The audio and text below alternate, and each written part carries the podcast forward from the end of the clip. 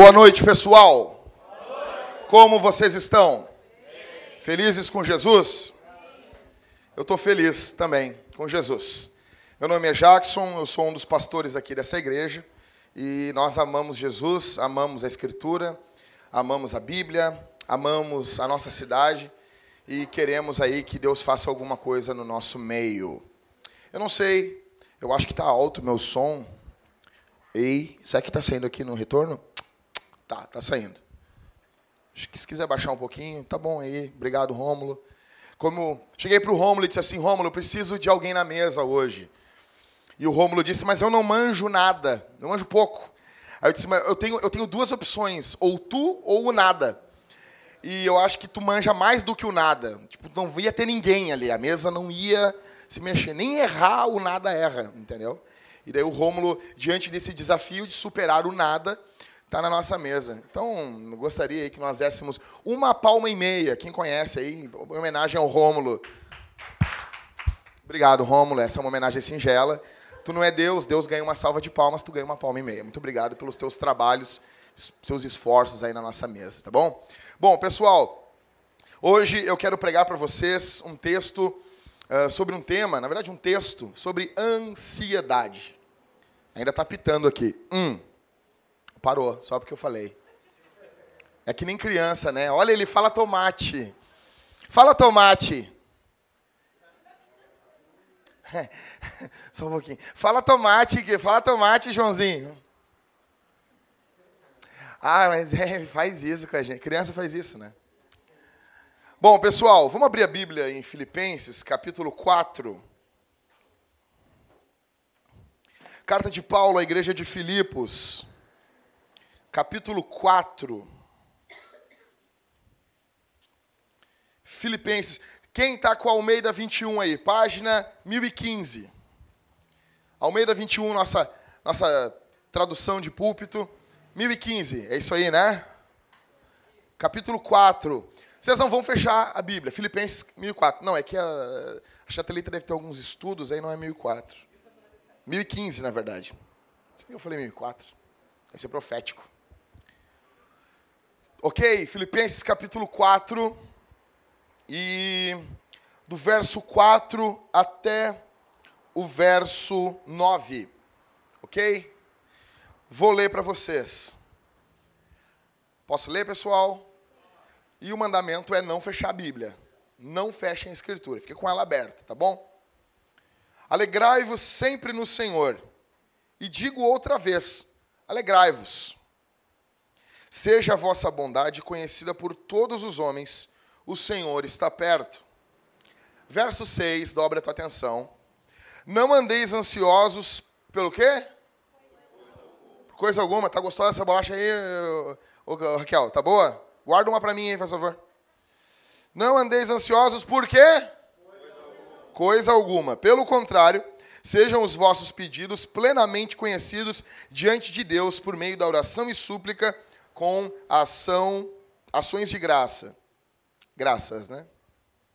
Verso 7. E a paz de Deus, que ultrapassa todo entendimento, guardará o vosso coração e os vossos pensamentos em Cristo Jesus. Verso 8. Quanto ao mais, irmãos, tudo que é verdadeiro, tudo quanto, tudo que é honesto, tudo que é justo, tudo que é puro, tudo que é amável, tudo que é de boa fama, se há alguma virtude, se há algum louvor, nisso pensai. O que aprendestes, recebestes, ouvistes e vistes em mim, tudo isso praticai, e o Deus de paz estará convosco. Não fecha a Bíblia, fica com ela aí e vai me analisando. O sermão que eu quero pregar hoje para vocês tem o, o, o título Cristão. Você pode vencer a ansiedade. Cristão, você pode vencer a ansiedade. Então, eu quero perguntar assim: tem alguém, algum ansioso aqui no nosso meio? Que algum corajoso pode dizer, eu sou ansioso. Tem algum calvinista ansioso? Porque a maior contradição do mundo é o cara que diz, Deus governa todas as coisas. Sabe, vamos? Deus rege o universo. Ai, meu Deus, não vai dar certo. Tem algum calvinista ansioso? Né? Agora já não vai lá, né? né? Não, a teologia está direitinho. É só ainda não entendi ainda com o coração ainda. Né? Então, tem algum, algum esposo aqui sofre com a ansiedade da mulher? Sofre. Agora é o momento, ô varão. Agora é o momento de amém. Vai falando, Jeová. Uh! Uh! Né? Né? Fala Deus. oh. hum. Irmã, tem alguma irmã aqui que sofre com ansiedade do marido? Tem alguma mulher aqui? Meu marido é um posto de ansiedade. E ansiedade para o homem é complicado, hein? Vamos conversar na reunião dos homens, isso aí é muito perigoso para homens. Ok? Então, ansiedade é uma doença perigosíssima. A ansiedade é considerada pela, por, um, por um órgão, acho que é Organização Mundial da Saúde, OMS, como provavelmente a maior doença do século. A doença que mais causa problemas em muitas pessoas. Mais de 50% das pessoas que passam pelos hospitais são vítimas de ansiedade. Ansiedade é algo seríssimo. A gente brinca, a gente ri, a gente conta piada, né? Todos nós fazemos isso. A gente vê um cara ansioso, meu Deus, não, meu Deus, dá uma dorzinha no pé, estou com câncer. Meu Deus, não vai dar certo. Ai, meu Deus. Né? E a ansiedade vai puxando outras coisas. Muitas pessoas sofrem com ansiedade. E é triste que muitos cristãos estão sofrendo com isso. E com certeza é impossível nós estarmos aqui hoje e não ter ninguém sofrendo com ansiedade. E o lindo é que a escritura, ela, ela, ela é totalmente prática. Eu converso com a, com a Mariana, a Mariana está começando a se reunir com as gurias, e ela leva um estudo para as gurias, e eu falo muito para ela assim, Mariane, tem que ter a questões práticas. Toda a teologia, ela tem vida prática. Não adianta a gente ficar falando aqui sobre a impecabilidade de Jesus. Hã? Que? Esquece. Mas ficar falando de termos teológicos e se isso não tiver aplicação prática na nossa vida. É, o cara estava pregando na igreja sobre os atributos incomunicáveis de Deus. Daí a mulher estava apanhando do marido. Acabou o culto, ela disse, tá, pastor, e o que, que isso tem a ver com a minha vida? Tem que ter uma aplicação prática. E aqui Paulo, no finalzinho da carta aos filipenses, Paulo ele começava, a primeira parte das cartas, ele começava falando de doutrina. E na segunda parte ele ia para as questões práticas. Então parece que o tempo está acabando sempre de Paulo, e Paulo começa, não deis lugar ao diabo, orando em todo tempo, não faça isso, faça aquilo, não andeis ansiosos. Paulo ele dá sempre no final das cartas dele um toque de caixa. E ele vai dando pensamentos rápidos da gente entender. Então, o que, que é a ansiedade? Tá, beleza, o que, que é a ansiedade? Talvez alguém está dizendo que eu sou ansioso e não é. O que, que é a ansiedade? Em primeiro lugar, a ansiedade é o resultado de olharmos para os problemas em vez de olharmos para Deus. Todos nós aqui temos problemas. Pessoal, quem aqui está com mais de um milhão de reais na conta? Ninguém, né? Quem aqui tem vai dizer assim, não tá fácil, Jax. Não tá fácil. Quem? Alguém aqui? Algum valente de Gideão aqui essa noite para levantar a sua mão? Ou seja, é óbvio que a maior parte das pessoas que aqui estão estão tendo muitos problemas e acabam olhando para os problemas. E a gente, às vezes, que é de uma igreja reformada, a gente não quer nem falar nisso, né? Não, vamos falar só sobre a glória de Deus. Não vamos baratear o evangelho de Jesus. Oh, aleluia. Parece que falar dos problemas é baratear o evangelho, sendo que Deus se revela com base nos problemas das pessoas, Ismael. Jeová Rafa, o Deus que te sara. Olha aí, tá com, né? Vamos lá, ô, ô, ô, Michael, tu sabe essas paradinhas, né? Sabe, Michael? Jeová te Sidkena. Garanto que tu tinha, garanto que tu tinha uma listinha na Bíblia. Tu e a Karine, né? Devia ter os nomes de Deus lá e com uma listinha de Jeová te Sidkena, Jeová Nissi, nossa bandeira, sabe? Jeová Jireu, o provedor, né? Pô, estão precisando de um cordeiro para morrer no lugar do, do, do rapaz ali, do Isaac. Jeová Jireh. É um problema, cara. Então Deus não está brincando com o nosso problema. Então, primeira coisa, a ansiedade é, é um olhar para os problemas e não olhar para Deus. Segundo lugar, a ansiedade é o resultado de relacionamentos quebrados. Tem gente que chegou aqui hoje e está com a vida quebrada porque se relacionou com gente quebrada. E relacionamentos quebrados geram pessoas quebradas. Tem gente que entrou aqui hoje e às vezes pensa assim: se eu morresse seria muito bom. Porque o teu relacionamento com teu pai é uma droga. Porque o teu relacionamento com a tua mãe não vai bem. Porque a mãe que você vê nas propagandas de margarina não é a tua mãe. É muito bonito, né? As mães das propagandas de margarina. Porque talvez o teu casamento tá uma fachada bem bonita para um, um retrato, um porta-retrato. Agora, não é um casamento que você queria que tivesse, que fosse. E esse relacionamento quebrado está te fazendo mal. E talvez isso, você entrou aqui hoje e isso já está inadministrável. Não dá mais para administrar. E eu falo com o pessoal que as pessoas procuram os pastores quando a coisa já não dá mais. Ninguém chega assim, ah, pastor, estamos começando a brigar lá em casa, dá uma ajuda aí. Não. Pastor, é seguinte, grudei a minha mulher pelos braços e eu quase matei ela. Ela infernizou a minha vida. Eu disse, diabo, eu te mato. Né? E ela pegou uma faca e tentou me matar, pastor. Foi uma gritaria lá em casa. Todo mundo sabe que a gente é crente. Aleluia. Aí eles chamam o pastor. Eu, por que estão me chamando? Porque eu não vou brigar com vocês, mas resolvo vocês. Eles chamam a gente quando não dá mais.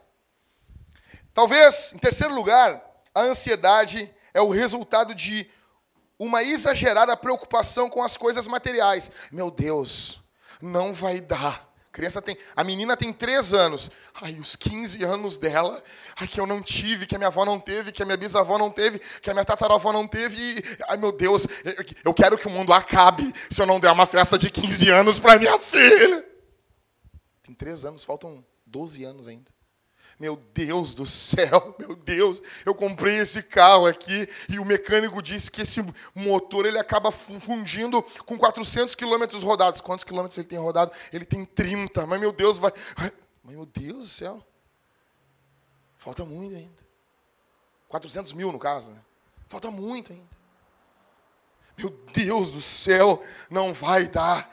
Não vai dar. Meu pai morreu de câncer, minha avó morreu de ataque cardíaco. E daí, quando eu, eu tomo refrigerante com gás, eu sinto um aperto. É, é, é gases. Peida e a rota que vai passar.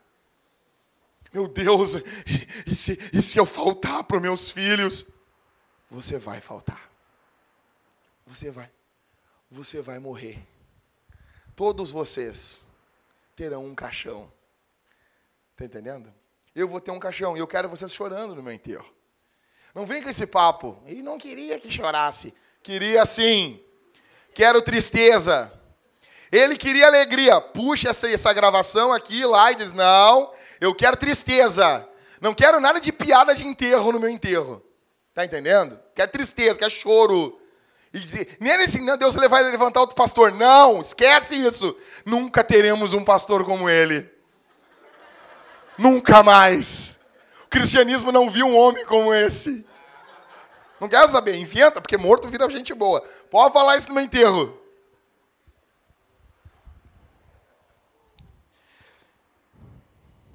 E esses resultados, a ansiedade, ela gera alguns resultados.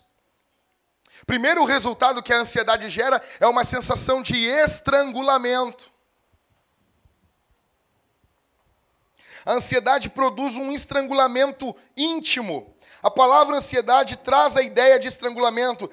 A palavra significa literalmente, a palavra ansiedade no grego, ser puxado em diversas direções. O cara tem uma visão do que Deus pode fazer, mas ele tem uma visão do problema. E daí ele fica sendo puxado para diversos lugares. O problema puxa ele para um lugar. E Jesus puxa ele para outro. As nossas esperanças nos puxam numa direção e os nossos temores nos puxam numa outra direção. Em segundo lugar, a ansiedade, ela rouba as nossas forças, porque a, a gente sofre por antecipação. as principais ansiedades das pessoas, somente 8% delas são legítimos. 92% do que as pessoas sofrem nem chega a acontecer. Está entendendo? Então, de cada 10 problemas que tu me relatar, 0,8, nenhum ainda, é um problema real. Muitos dos nossos problemas nem chegam a acontecer. Sabe aquelas mulheres ciumentas? Meu Deus, ele vai me trair. Ele vai me trair. Ele não vai ficar só comigo a vida toda. Ele vai. É, é. Como passa aí? O cara não trai. Amo de Deus. O cara que ama Jesus. Sabe? A mulher engravidou e o cara, meu Deus, ela, a criança vai ter um defeito. Vai ter um defeito. Vai ter um defeito. Vai nascer parecido com o Ricardo. Obrigado. Vai nascer. Deus do céu. Deus. Deus. Né? Meu Deus, a criança nasce. É lindo, é lindo. É lindo, irmã. É lindo. As mães, as tias, meu Deus do céu. Se a mãe do cara dizer que tu é feio, te mata. Acabou. Ou seja, a ansiedade é uma eloquente voz da incredulidade, em terceiro lugar. A gente imagina um futuro onde Deus não está. A gente imagina um futuro em que Deus não está cuidando da gente. A gente imagina um futuro em que Deus não está sustentando a gente. Qual foi a vez que Deus te abandonou? Né? Aquela música lá do, do Sérgio Lopes. Tente lembrar se alguma vez Jesus te abandonou. Qual foi a vez?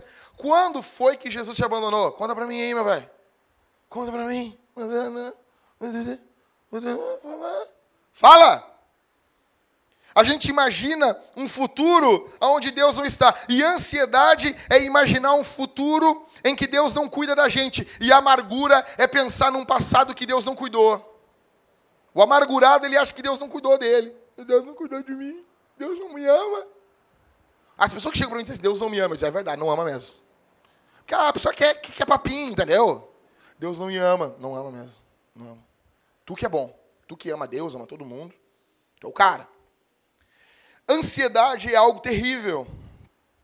Só que aqui a gente lê um cara que está falando com a gente, o nome dele é Paulo, e ele está falando sobre ansiedade. Mas eu quero apresentar esse cara para vocês. Rômulo, vem aqui um pouquinho, lê para mim aqui no microfone. Estufa o peito, Rômulo. Isso, isso, ó, movimentação. Isso aí, igreja. Vai abrindo aí em 2 Coríntios, 2 Coríntios, Rômulo. Verso 11, todo mundo vai abrindo aí. Do 23 ao 28, Rômulo. 2 Coríntios 11, do 23 ao 28. Ó, o Rômulo vai apresentar para vocês o Paulão. Tá bom? Apóstolo Paulo. Apresenta para eles aí o, o apóstolo Paulo, por favor. São servos de Cristo? Sou ainda mais, falo como se estivesse louco. Muito mais em trabalhos, muito mais em prisões, em chicotadas sem medida, em perigo de morte, muitas vezes. Cinco vezes recebi dos judeus 39 chicotadas. Três vezes fui espancado com varas, uma vez fui apedrejado, três vezes sofri naufrágio. Passei um dia e uma noite em mar aberto.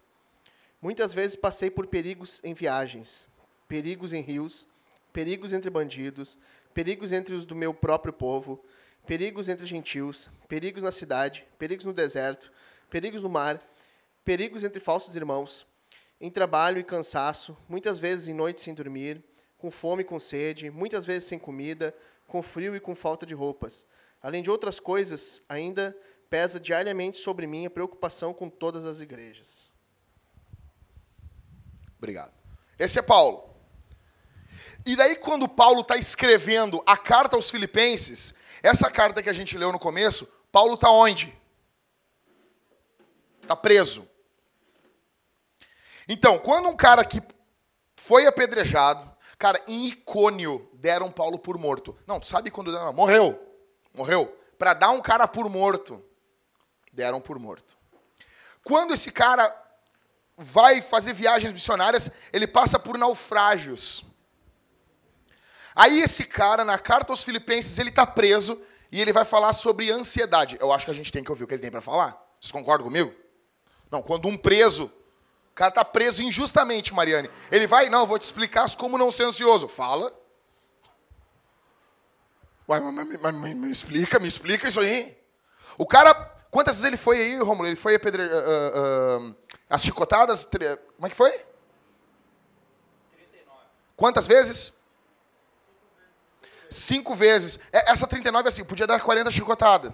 Não podia, né? Aí eles davam 39. Porque o cara podia morrer. Daí eles, não, vamos. Não valeu. Começa a contar de novo. Daí vai as 39 de novo.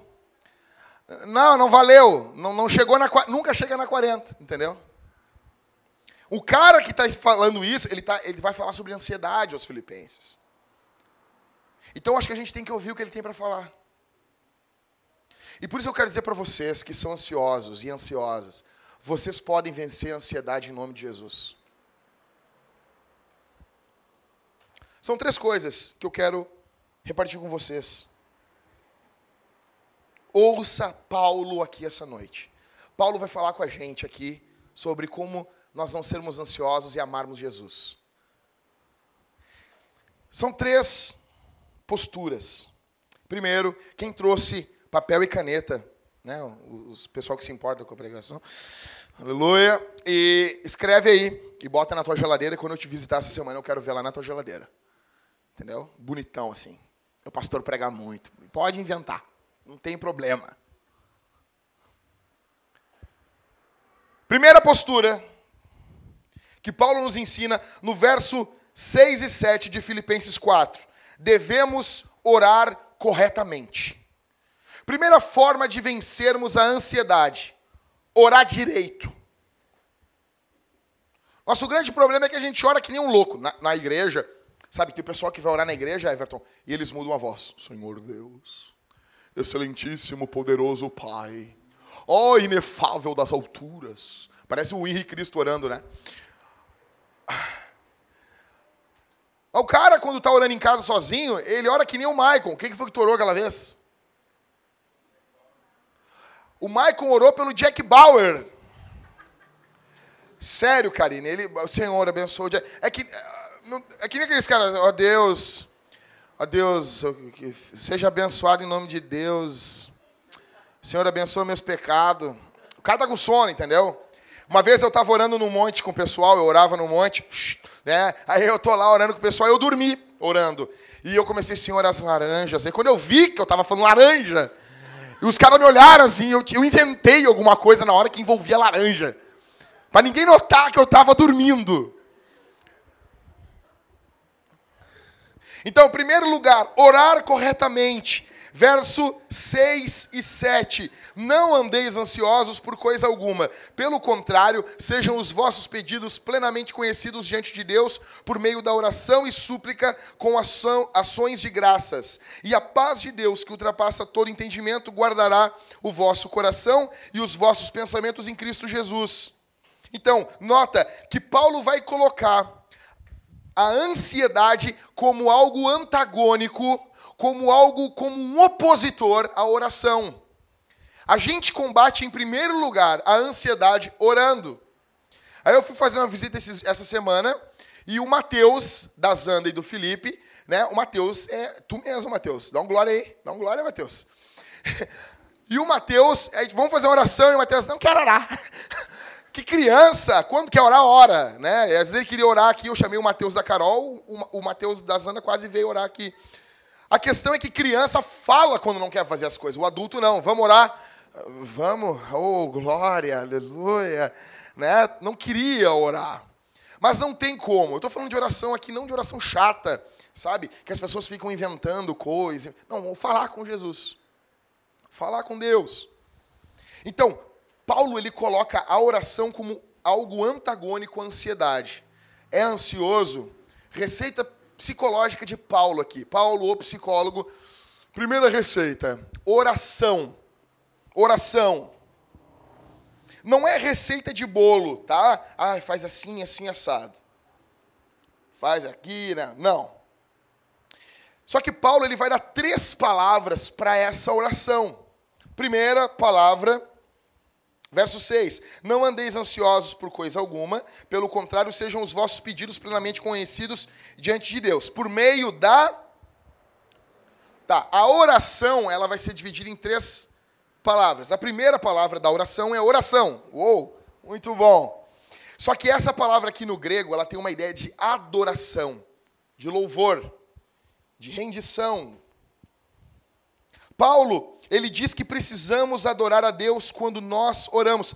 A palavra aqui grega dá essa ideia, é um termo genérico para oração por meio de adoração. Essa é uma palavra de um termo geral usado para se referir às petições que fazemos ao Senhor. Ela tem uma conotação de reverência, devoção. Sempre que nos vemos ansiosos, a primeira coisa a fazer é ficar sozinho diante de Deus e adorá-lo. Então, por meio da oração, essa palavra aí dá uma ideia de uma oração que começa com adoração. O nosso grande problema é que nós não conhecemos o tamanho do nosso Deus. E o maior livro da Bíblia, que é o livro de Salmos, ele gasta louvando a Deus. E é ali o maior tesouro para conhecermos quem é Deus. O salmista vai dizer: Tu és grande, tu és poderoso, tuas obras não têm fim, os céus não te podem conter. E o salmista vai fazendo isso. E isso quando estamos ansiosos, a primeira coisa a fazer é nos fecharmos sozinhos com Deus e adorarmos a Deus. Adorarmos o Senhor. Louvarmos o Senhor. A primeira coisa que Paulo ensina quem está ansioso, eu quero dizer uma coisa para vocês: não tem mágica no reino de Deus. O problema é que nós temos muita gente mimada na igreja. Por que, que Deus fez isso comigo? Mimo. Os caçulas são os piores. Eu sou filho mais velho. Então, assim, se você é caçula, me entenda. Eu fico, meu Deus, por que os caçulas são assim? Não, tenha, tem, claro que tem. Uma, um lá que outro, que, meu Deus, é como ele é. Como ele é responsável. Mas, normalmente, caçula acha que o mundo deve para ele. O mundo me deve. O mundo não te deve nada. Primeira coisa, adorar a Deus. Primeira coisa, dentro dessa oração, adoração ao Senhor. Primeira coisa, adorarmos, louvarmos a Deus. Adorarmos o Senhor por quem Ele é. Louvarmos, bendizermos o nome do Senhor. Qual foi a última vez que você adorou a Deus? Não estou falando no culto, campeão. Não estou falando aqui, Osana, Osana. Não estou falando aqui. Aqui parece um louco cantando. Estou falando em casa, sozinho. Qual foi a última vez que você dobrou o joelhinho, botou uma almofadinha? Qual foi, cara? Meu Deus do céu. Daniel orava três vezes ao dia. Tem crente que ora três vezes ao dia. Obrigado pelo café, Senhor. Obrigado pelo almoço, Senhor. Obrigado pela janta. Qual foi a última vez que você adorou? Dobrou o joelho não para pedir, para adorar. Eu vou, eu vou te lembrar um negócio. Tem uma criatura, tá? Deus fez tu para adorar Ele. Você foi feito. Tem um Criador. Tem alguém que governa esse mundo, que fez você com um propósito. Tem mão, tem perna para dobrar. O nosso corpo ele tem uma estrutura de adoração. Já dá até para pregar no diante do trono isso, né? Congresso diante do trono, anatomia da adoração, imagina? Dá um caldo, Michael. Ó, tem joelho para se, se dobrar, se curvar, tem mãos para levantar, tem boca para louvar. O formato do corpo humano Deus fez uma anatomia de um ser que foi feito para adorar. Ele caminha de pé, mas ele pode se curvar.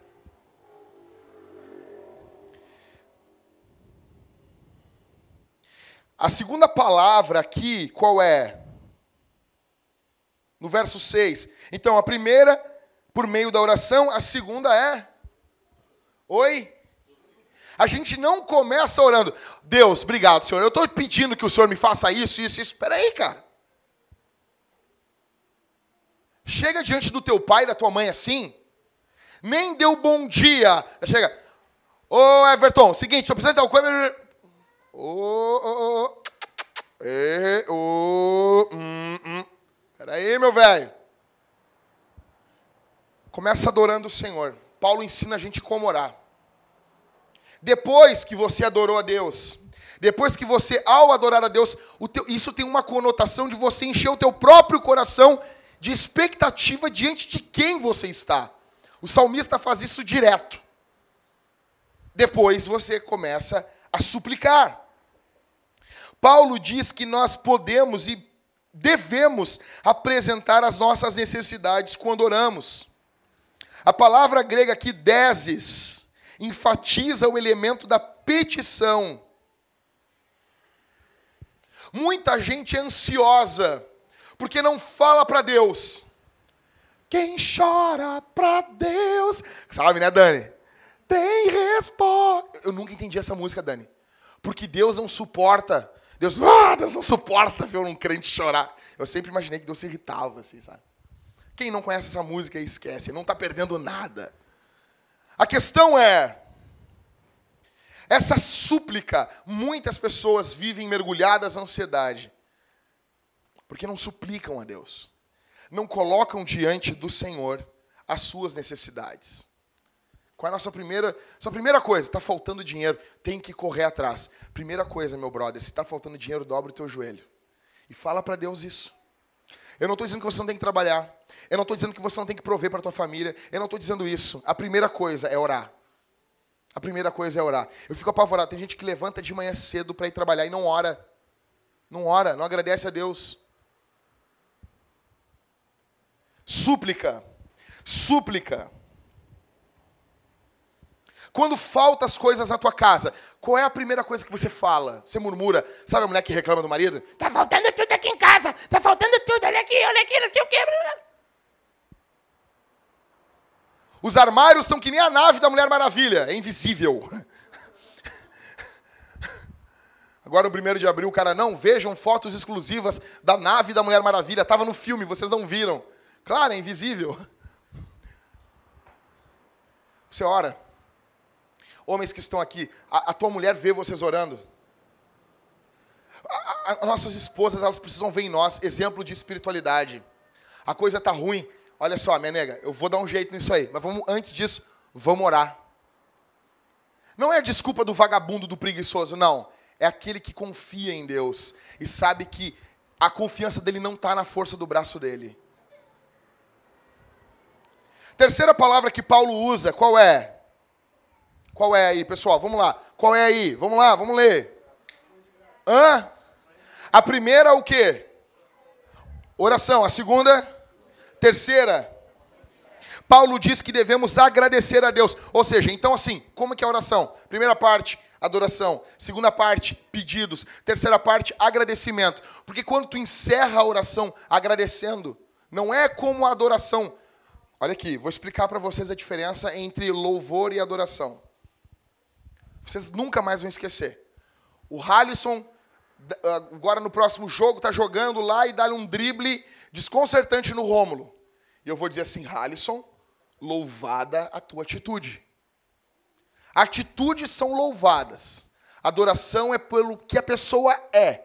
Então, quando vocês estão assim, Senhor, ó Deus, Obrigado por tudo que o Senhor fez. Isso é louvor. Está louvando uma atitude, um ato de Deus. Adoração é, não é nem que Deus não fizesse nada. Nós te louvamos, nós te adoramos. Aí é por quem Deus é. Não é pelo que Deus faz. Tu começa a oração adorando a Deus, não pelo que Ele faz, por quem Ele é. Depois vocês passam a pedir. A pede. Pede, é bíblico. Pedir e dar-se-vos-á. Tiago chega a dizer que vocês não ganham porque vocês não pedem. Depois vocês encerram isso com ações de graça. Senhor, quero te, te louvar.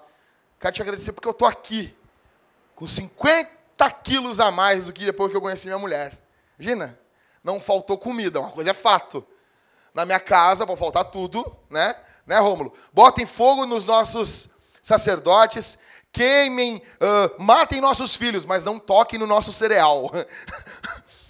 Ou seja, eu agradeço a Deus pelo que Deus fez. Não somente agora, eu agradeço a Deus por tudo que Deus faz. E isso tem uma ação terapêutica. Porque quando eu vou agradecendo a Deus, eu me lembro, bah, cara, olha aqui, ó, eu tô com um negócio complicadaço aqui. Mas Deus já fez isso, isso e isso na minha vida, cara. Deus pode fazer de novo. Meu conselho para vocês, vou, vai além. Agradece a Deus por, por aquilo que Deus nem fez ainda. Eu te agradeço porque o Senhor ouviu minha oração. Eu te agradeço porque por, por Jesus o Senhor está ouvindo o que eu estou falando. Pode ser cinco minutos, meu brother. Não é assim. Tem muita gente que acha que vai ser ouvido diante de Deus porque passa horas e horas orando. Legal. Se tu aguenta, joinha, joinha, joinha, chupetão. Legal. Mas não é por causa disso que vocês são ouvidos. Nossa espiritualidade está fundada em Jesus. Vocês só são ouvidos porque a nossa oração vai até Deus Pai como se fosse Jesus que estivesse orando. Vocês entenderam isso aqui que eu acabei de falar? Vocês entenderam? Não, vocês entenderam isso aqui? Vocês estão orando, é como se fosse Jesus que estivesse orando. Vocês têm noção do que é isso? Que fantástico isso. Ah, Jackson, e se eu ouvir não de Deus? Jesus não disse, se possível, passe de mim esse cálice. Deus passou o cálice dele? Não. Se o próprio Jesus ouviu não, quem tu acha que é tu, seu chulezento, para não ouvir não de Deus? Ações de graças.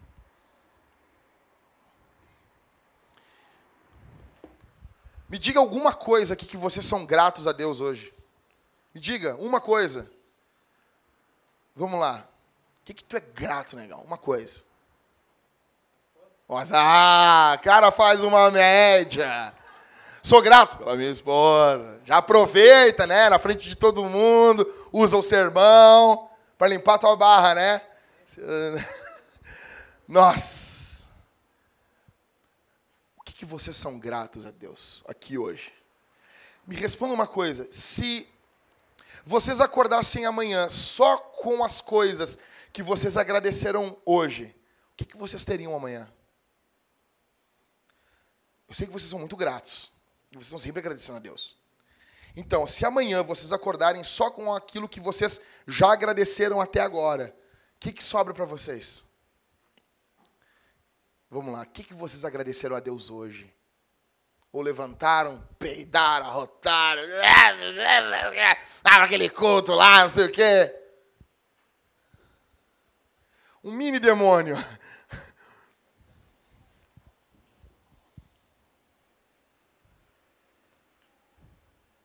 Qual é a consequência de viver uma vida de oração? Verso 7. E a paz de Deus, que ultrapassa todo entendimento, guardará o vosso coração e os vossos pensamentos em Cristo Jesus. Primeiro, a paz que recebemos, ela é uma paz divina. É a paz de quem aí? De quem é eu, Ismael? Não é do Jackson, porque bah, minha paz é meio irada.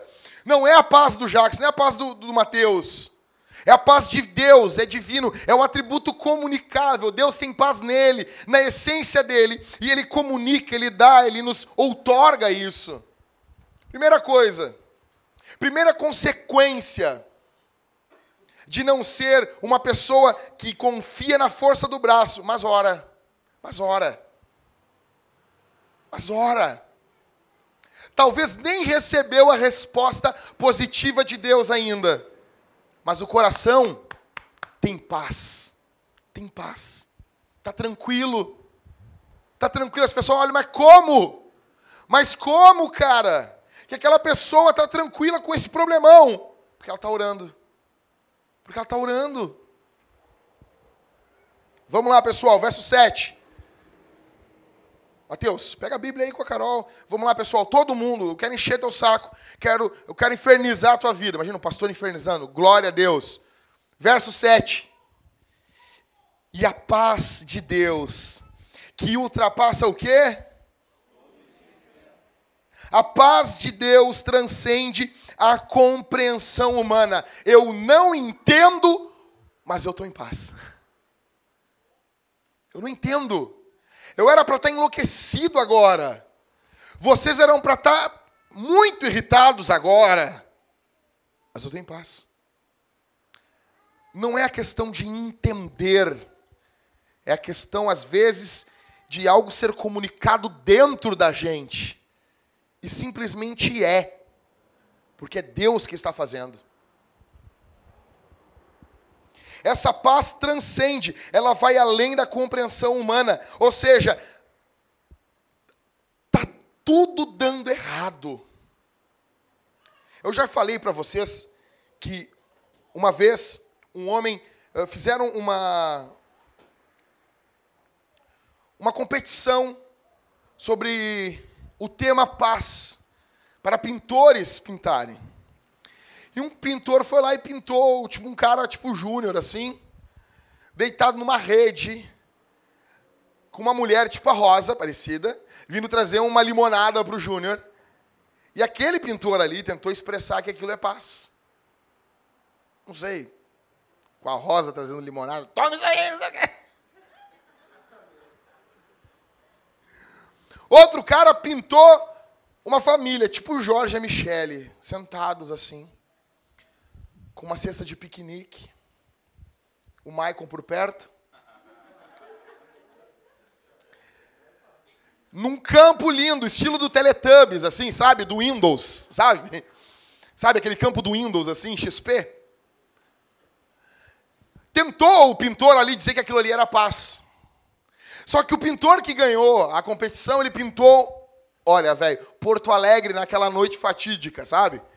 Que as árvores se retorceram, foi um inferno, foi, foi a, a, Mariane, a Mariane ela achou que Jesus estava chamando ela. Mariane estava na rua naquele momento. Mariane mandando SMS pro grupo assim, já, já, adeus, povo. Foi bom estar com vocês. Disse que tinha cara com 140 quilos chorando e chamando a mãe.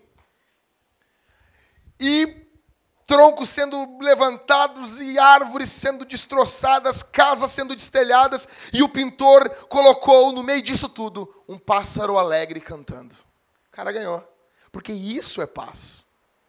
Não é o que diz as evidências externas. Eu não estou aqui dizendo que você vai sair daqui agora e a tua porta não vai mais ranger em casa. E o teu peido vai ter um cheiro de chocolate eu não estou dizendo agora que o teu carro agora não vai ficar queimando, queimando óleo mais como queima. Entende? Aquele carro pentecostal tem óleo por tudo. Não estou dizendo isso. Mas eu estou dizendo que você pode ter paz. Que você pode vencer a ansiedade. Talvez não vai ter um abracadabra que os problemas vão resolver amanhã. Tipo um culto da Universal, assim, uh, acabou. Hum, manto. Não. Mas eu quero dizer que Paz vocês podem ter em nome de Jesus e a ansiedade ser derrotada e humilhada para a glória do nome do Senhor e para o teu bem.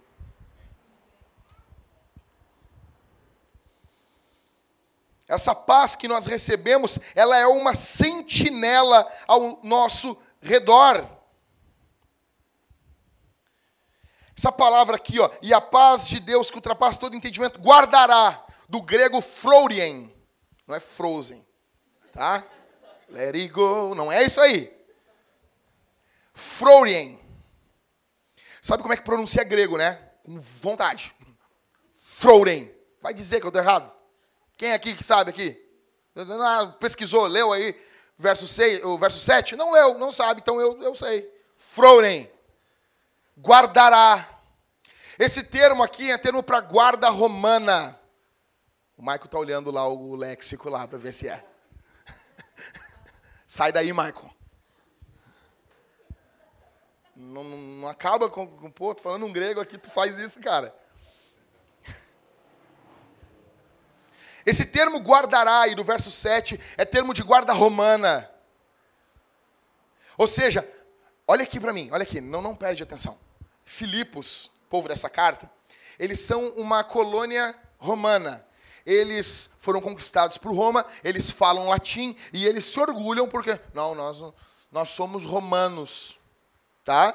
Então eles estão acostumados com a guarda romana, com a guarda pretoriana. E o jeito que a guarda pretoriana se organizava é esse guardará. Aí Paulo diz assim: se vocês orarem assim, assim, a paz de Deus vai guardar. Usou um termo de exército. E o povo entendeu. Bah, entendi. Sabe o que é isso? Aqui está o teu coração. Vocês oram, tem o teu coração, vai ter uma guarda. A paz de Deus vai montar uma guarda ao redor do teu coração. É isso que o apóstolo Paulo está falando. Vai montar, vai ficar em guarda ao redor do teu coração. Você pode ser a pessoa mais débil do mundo. Você pode ser a pessoa mais fraca do mundo, a pessoa mais sensível do mundo. Você pode experimentar isso em nome de Jesus. Em nome, isso é para você. Isso é para você.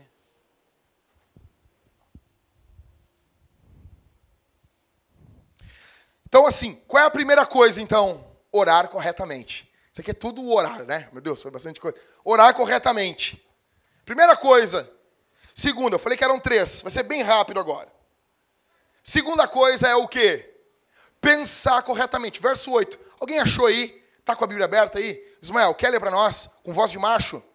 Machão? Tá, pode ser essa mesmo, vai. De pé, não, Ismael, de pé, Ismael. Vira pro povo aí, ó. O povo te conhecer. Vai.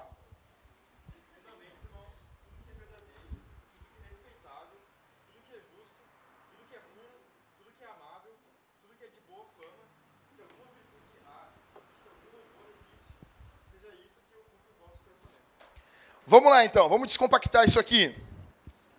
Então a primeira coisa que a gente tem que fazer é orar corretamente. Mas não adianta só orar corretamente. A cabeça está lotada de caraminhola. E eu estou falando para mulheres que estão aqui, que ficam com a cabeça cheia de caraminhola. Ora. E depois a cabeça já está enlouquecidamente assim. Presta atenção aqui. Paulo vai dizer o quê? Então a primeira coisa que a gente tem que pensar, qual é a primeira coisa aí? Tudo que é o quê? Hã? É muito fraco. Deus do céu, cara. Pelo amor de Deus. Ontem estava todo na Rosa cantando bem alto, né, Rosa? E agora é, é isso aqui que é para Deus, né? Halisson, vamos lá, Halisson. Estava cantando bem alto lá. Tudo que é o que aí, Halisson? Tudo que é. Isso aí, velho. Verdadeiro. Até na guerra, né, meu? Tudo que é verdadeiro. Primeira coisa, tudo que é verdadeiro. A palavra grega aqui, alet, que significa verdade, em oposição àquilo que é irreal ou falso. Ou seja, vocês não vão ficar pensando em coisa que nunca vai acontecer. Nunca vai acontecer. E vocês ficam pensando. Como eu falei, 92% das coisas que a gente pensa não acontece. Problemas que a gente fica alimentando a alma nunca vai acontecer. E fica pensando, meu Deus. Então, primeiro, tudo que é verdadeiro. Para e pensa, isso aqui, isso aqui é verdadeiro o que eu estou pensando? Isso aqui é de verdade o que eu estou pensando? Segunda coisa, tudo que é o quê? Honesto ou respeitável, do grego semnos. Tudo aquilo que é respeitável, aquilo que traz a ideia de alguém que vive nesse mundo como se o mundo fosse um imenso santuário a ocupar pessoas que adoram o Criador.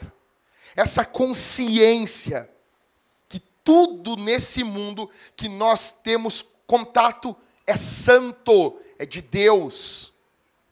As pessoas dizem assim: a igreja de vocês é, é lugar santo? Sim, assim como o resto tudo. Né? Ter essa consciência, ter esse entendimento, que não é somente a igreja aqui que é algo santo. O teu trabalho também o é. O teu casamento também é algo santo para Deus. Logo, você não vem aqui e toma uma carga de algo religioso e vai para casa e amanhã volta com as tuas preocupações. Não. Terceira palavra, qual é?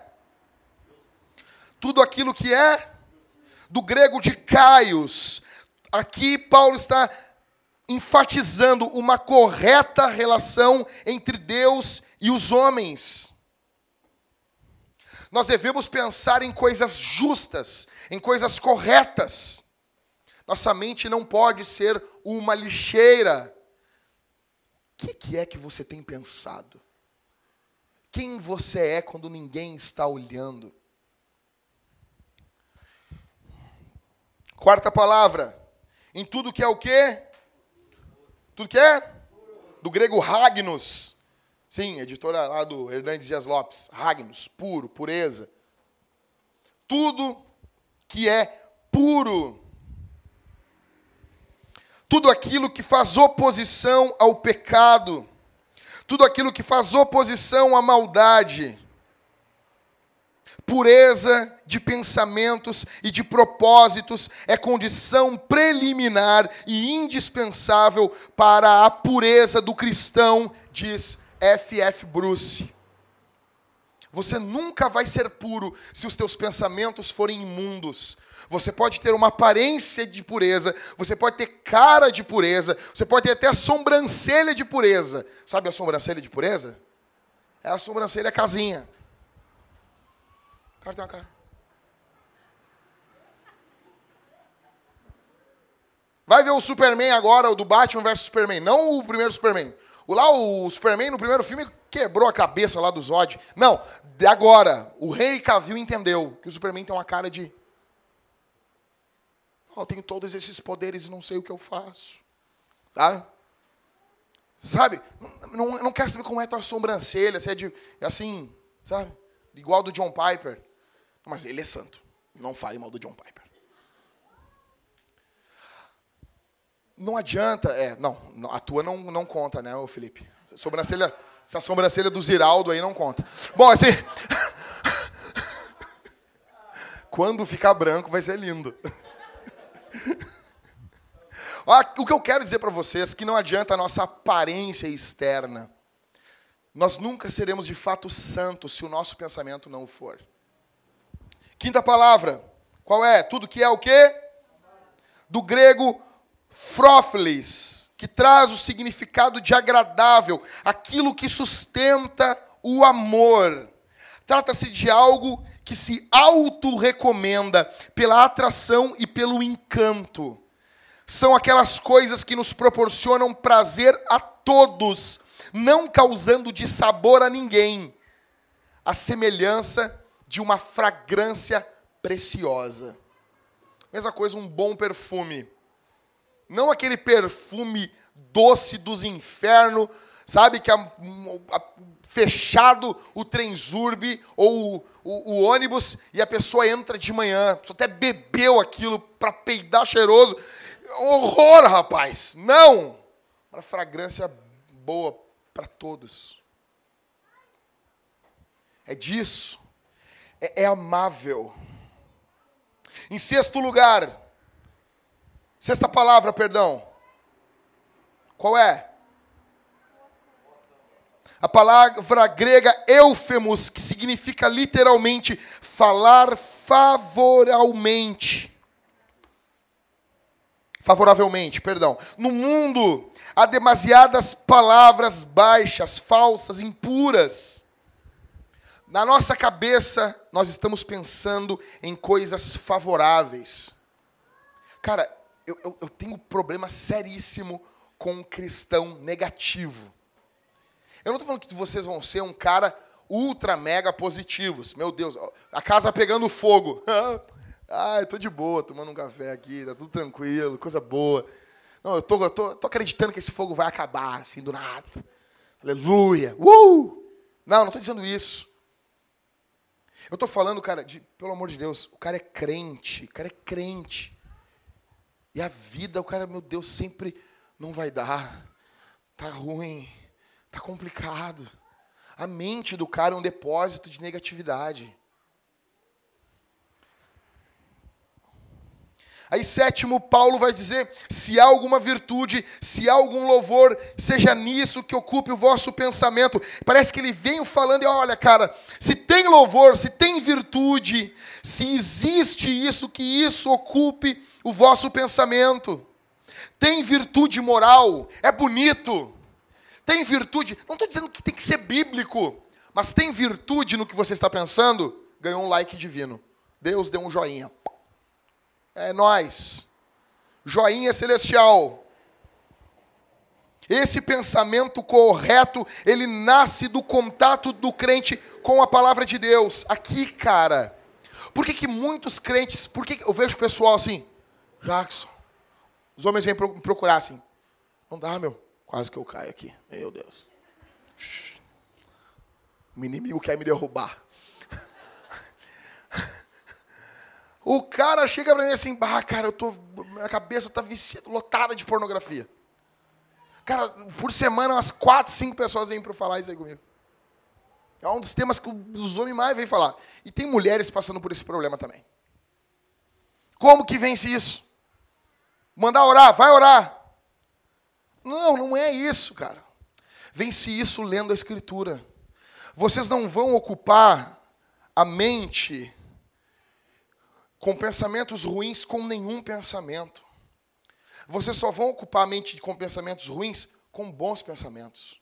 E isso é meditação na palavra, em teologia. Pega uns livros, pega lá, compra o Bavinck da cultura cristã lá. Eles vão te pedir um rim. Né, Rômulo? É um rim. O Bavinck é um rim. É um livro de teologia. Vocês vão demorar, pessoal, um mês para entender uma página. mas Vai encher a cabeça de vocês. Entendeu? Pega livros da patrística para ler. Ah, não, não sei. Vai ler, velho. Quer vencer a, a pornografia? Lê Agostinho. Lê Confissões de Agostinho na tradução antiga. Vai lá. Né, Michael? Mas, vence na hora.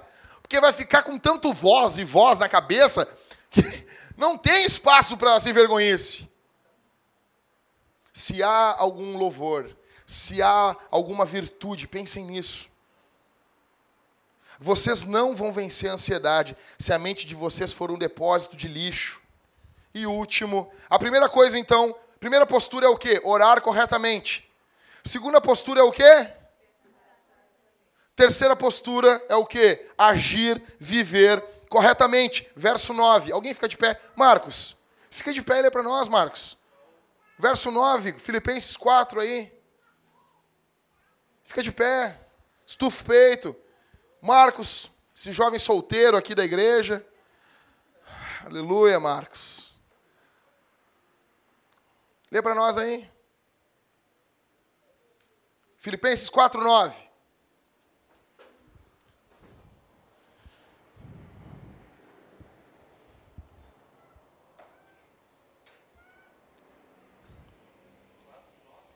Filipenses.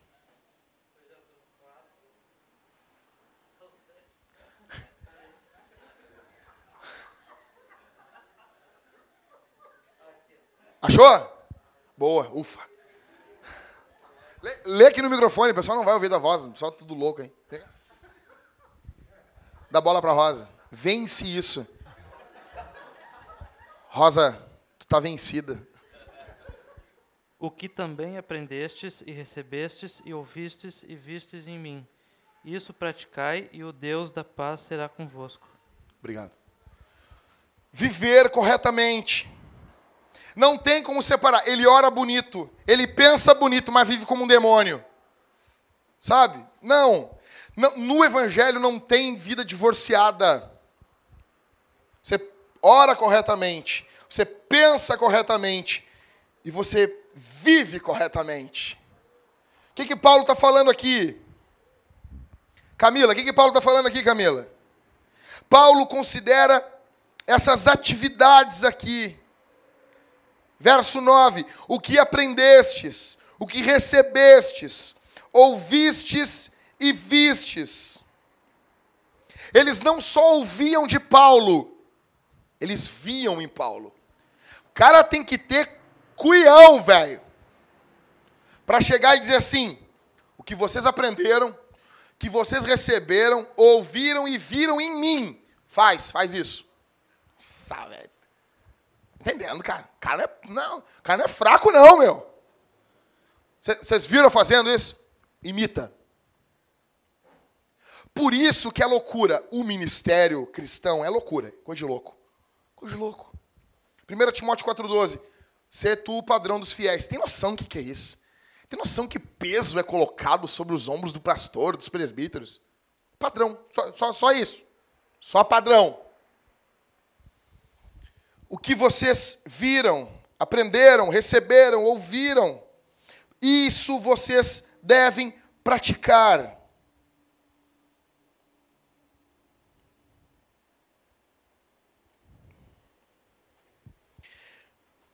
Uma coisa é aprender a verdade, outra coisa diferente é recebê-la, é assimilá-la. Eles não só aprenderam, eles receberam isso. O próprio Jesus diz isso em Mateus 28. Olha, vão por todas as ações, fazendo o quê? Ensinando-os a guardar todas as palavras que eu tenho falado. Não é assim, ide por todas as ações, ensinando todas as palavras que eu tenho tenho falado. Não, não é. Jesus não diz isso. Ensinando-os a guardar. Isso é o evangelho. A cabeça, não estou preocupado se a tua cabeça está cheia de teologia. Eu estou preocupado se essa teologia que está na tua cabeça já desceu para o teu coração. Se essa teologia que está dentro do teu crânio, ela influencia você dentro do teu casamento. Meu antigo pastor, quando eu perguntei para ele assim, por que, que tu fez seminário teológico? A resposta dele foi assim: porque eu queria ser um melhor marido. E eu sabia que a teologia iria me dar mais conhecimento de Deus e eu seria um melhor marido. Primeira razão para fazer teologia não é para ficar discutindo em blog de internet. É para ser um melhor marido. Eu quero saber de vocês, homens que estão aqui. Vocês, a teologia que a gente vai aprendendo, isso nos, nos motiva em outras áreas da vida? Brigou no trânsito xingou as pessoas. Aconteceu comigo essa semana. Não essa. Um pouco, umas três semanas atrás. Xinguei um cara no trânsito. Fiquei triste. Liguei para o Rodrigo. Eu disse, Rodrigo, eu xinguei um cara no trânsito, Rodrigo. Ele era um petista, eu xinguei ele. E o Rodrigo, tem que xingar mesmo. Não, Rodrigo. Não, tem que me chamar minha atenção, Rodrigo. Não faz mais isso, Jackson. Seu safado. Mas é verdade. Eu fiquei pensando assim, pô, cara, que evangelho é esse? E é nesses momentos das nossas falhas que nós ficamos de frente com quem realmente nós somos. Tu acha que está bem na fita? Ah, tá legal, ah, tudo bem. Ah, As mulheres, tô lá com a Mariana, aprendendo a tulipe. Em casa um diabo, mato com a tulipe. Uh! Diabo calvinista. É nós, eu estou entendendo. Ah, entendi. É contra lá os remonstrantes, os, os facts. Ah, muito legal. Isso, isso, isso, você tem que aprender isso. E isso tem que ter uma conexão vital da mente com o coração. Como eu falei semana passada para vocês, o coração deles ardia quando eles ouviam a palavra de Jesus. O apóstolo conclui esse parágrafo falando da necessidade de se praticar o que se aprendeu. Vocês nunca serão crentes maduros enquanto vocês não praticarem o que vocês ouvem. Nunca. Nunca. Nós, nós estamos vivendo hoje uma época onde o conhecimento ele é reverenciado em muitas igrejas. Na igreja neopentecostal é quanto de fogo tu faz cair no culto. É ou não é? É isso aí. Vocês vão ver no final o que Deus vai fazer aqui essa noite. Você, sabe, o, o cara, né, que o cara tinha um problema, o cara ia pregar, ele já ficava naquela tensão que no final a tampa da chaleira tinha que voar, assim, as pessoas tinham que enlouquecer, tinham que se rodopiar, tinham que Cara, num culto, em vacaria, umas mulheres pularam tanto que se mijaram. No culto de sábado.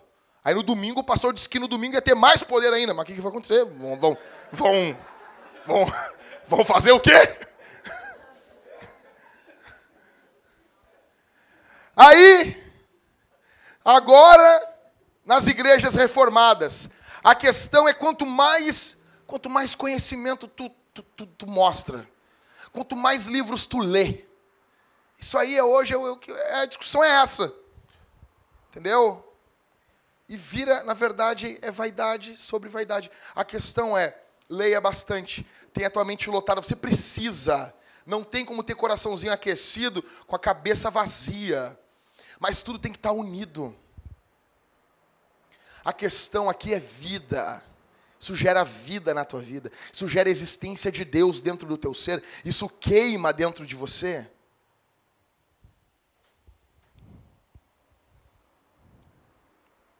O que você ouve aqui no domingo muda a tua segunda-feira? Vidas divorciadas do que se aprendem geram pessoas ansiosas. Tem muita gente ansiosa aqui, porque ouve uma coisa e vive outra. Você vai morrer ansioso desse jeito. Primeira postura, qual é? Orar corretamente. Segura. Segunda, pensar. Terceira, viver, agir corretamente. E o interessante é que a conclusão que Paulo faz aqui é fantástico. Paulo ele não diz assim, ó, verso 9, encerrando. O que aprendestes, recebestes, ouvistes e vistes em mim, tudo isso praticai. Ele não diz assim, e a paz de Deus vai estar convosco. Não diz isso, né? Ele diz isso aí no verso 9? Ele não está dizendo que é a paz de Deus. A paz de Deus ele já falou antes. Agora ele está falando o Deus da paz. Agora vai mais além. Você não está mais sozinho. A existência não coloca mais medo em você. Jesus está com você. Você não está mais sozinho nas noites escuras da vida. O teu casamento pode não estar tá bom, mas o Deus da paz pode estar com você. O teu trabalho talvez não é o que você sonhou. Talvez as coisas, por causa da crise no Brasil, estão indo de mal a pior no teu trabalho. Mas o Deus da paz, não só a paz de Deus, agora é o Deus da paz. Você não está mais sozinho, você, tá, você está acompanhado. O Deus da paz estará convosco. Orar corretamente, pensar corretamente, e agir corretamente. A vida cristã sendo resumida em três pontos.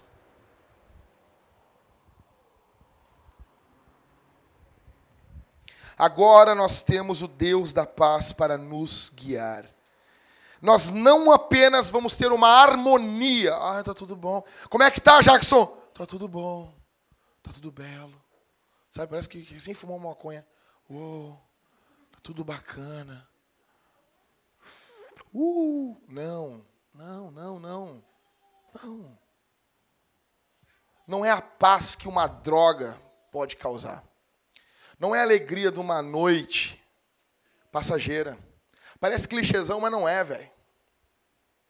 Não é a alegria de, de uma aventura louca com uma pessoa que você conheceu. Não.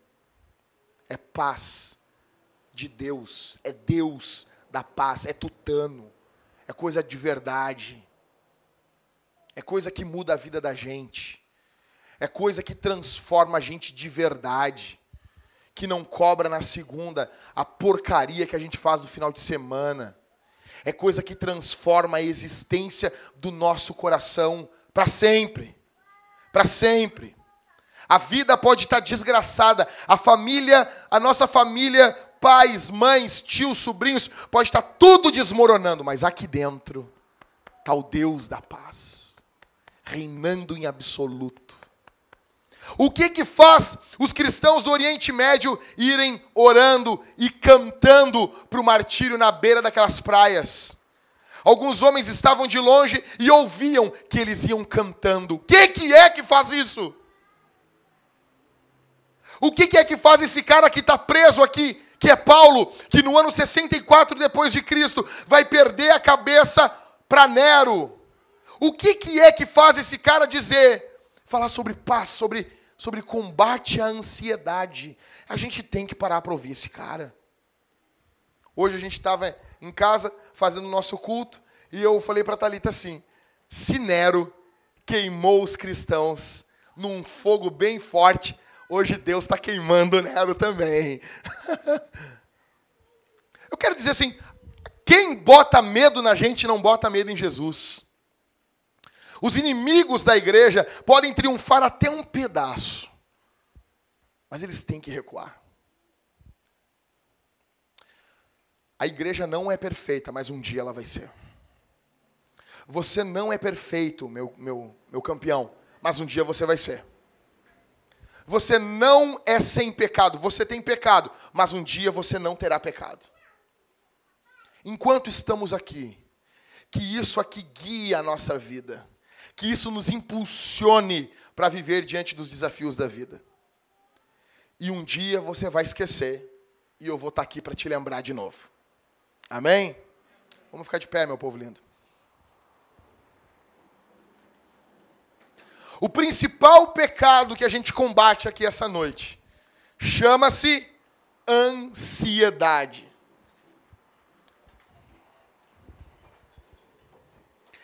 Primeira frase do verso 6, Júnior. O que, que diz aí? Não. Ó, só isso aí. Não. Não é para andar ansioso. Ou seja, isso é um mandamento. Ok? Logo, se eu estou ansioso, eu estou pecando. Não é para andar ansioso, nem pelas coisas de Deus. Pessoal, eu estou falando aqui, galera. Presta atenção aqui. Povo do fundão lá. Johnny, dá um glória aí. É isso aí. Então, ansiedade é pecado. Se você viveu até hoje uma vida de ansiedade, quero dizer, te dizer para você com alegria, você está em pecado. Pecado não é só, só trair tua mulher, só transar antes do casamento. Está em pecado. Só que a boa notícia é que João ele diz que aquele que comete pecado é do diabo. Só que ele continua dizendo, mas para isso se manifestou o Filho de Deus, para desfazer as obras do diabo. Todos nós aqui estávamos às garras do diabo. No mínimo você é ansioso. E a ansiedade já nos colocaria nas mãos do diabo. Só que Jesus morreu na cruz para perdoar o teu pecado de ansiedade. E há perdão em Jesus aqui essa noite. E você pode ser perdoado aqui essa noite porque você vive uma vida de ansiedade. E Jesus perdoa você, sabia? Jesus ama você. Há amor de Deus aqui essa noite, por gente ansiosa. E Jesus quer que você não seja ansioso, primeiro porque a ansiedade não glorifica a Deus. Um cristão ansioso não traz glória para Deus. As pessoas não veem, esse cara não, não, não confia em Deus. Segunda coisa, a ansiedade faz mal para você. A ansiedade te prejudica. Mulher que está aqui me ouvindo, Jesus te ama e não quer que você seja ansiosa. Jesus cuida. Eu quero dizer uma coisa, eu digo para minha esposa direto: Jesus te ama muito mais do que eu te amo. E Jesus cuida de você. Mulheres que estão aqui, ainda que o teu marido seja um marido que se esforça para te amar, para cuidar de vocês, Jesus ama vocês muito mais. E Jesus não quer que vocês sejam ansiosas. Homens que estão aqui, que estão me ouvindo, que estão preocupados com o dia de amanhã, porque tem que ser provedor, porque tem que cuidar, porque tem que ter uma cara firme diante dos medos e dos temores do dia a dia, e você entrou aqui ansioso, triste, cabisbaixo. Eu quero dizer uma coisa: existe perdão em Jesus, existe graça em Jesus para você. Existe fortalecimento através do Espírito Santo para você. E você pode ser fortalecido aqui essa noite, porque há poder no nome de Jesus. Porque a palavra de Deus é alimento para as nossas almas. A perdão, a graça. E tudo isso desemboca na última coisa: missão. Missão. Uma igreja de pessoas não ansiosas é uma igreja que faz missão. É uma igreja que prega o evangelho ao redor, aonde ela está, no trabalho, em casa, porque essas pessoas confiam em Deus. Vamos orar, povo? Fecha os olhos.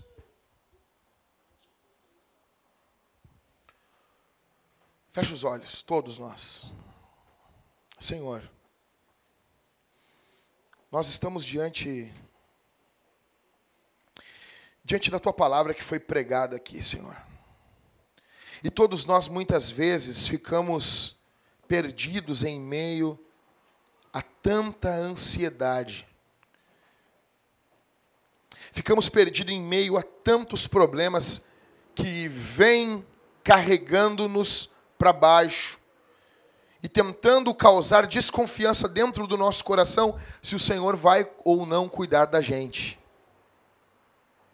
Eu oro a Ti, Senhor, e eu peço sobre os meus irmãos que eles consigam orar corretamente, que eles consigam pensar corretamente e que eles consigam viver corretamente. No nome de Jesus. Senhor, olha, olha para essa minha irmã nesse momento, que está aqui, está preocupada, está angustiada com o seu futuro, no nome de Jesus. Olha agora para esse meu irmão que está aqui, que está preocupado com a manutenção da sua casa, que está preocupado com o cuidado da sua casa e que não vê em si saída, que ele possa olhar em ti, que ele possa crer em ti, no nome de Jesus. No nome de Jesus. Que o, o pavor, o temor da ansiedade gerado nos nossos corações seja dissolvido pelo poder da tua palavra aqui essa noite. Faz-te grande, Senhor Jesus. Faz-te grande diante dos nossos corações. Ajuda-me e ajuda os teus filhos. Eu oro e te agradeço por tudo que o Senhor tem feito na nossa igreja, por tudo que o Senhor tem feito na nossa vida, no dia a dia dessa pequena igreja aqui em Porto Alegre. Obrigado pela nossa paróquia. Obrigado, Senhor. Tu és bom e tua misericórdia dura para sempre. No nome do Pai, do Filho e do Espírito Santo nós oramos. Amém. Aplauda o Senhor Jesus aqui essa noite, povo.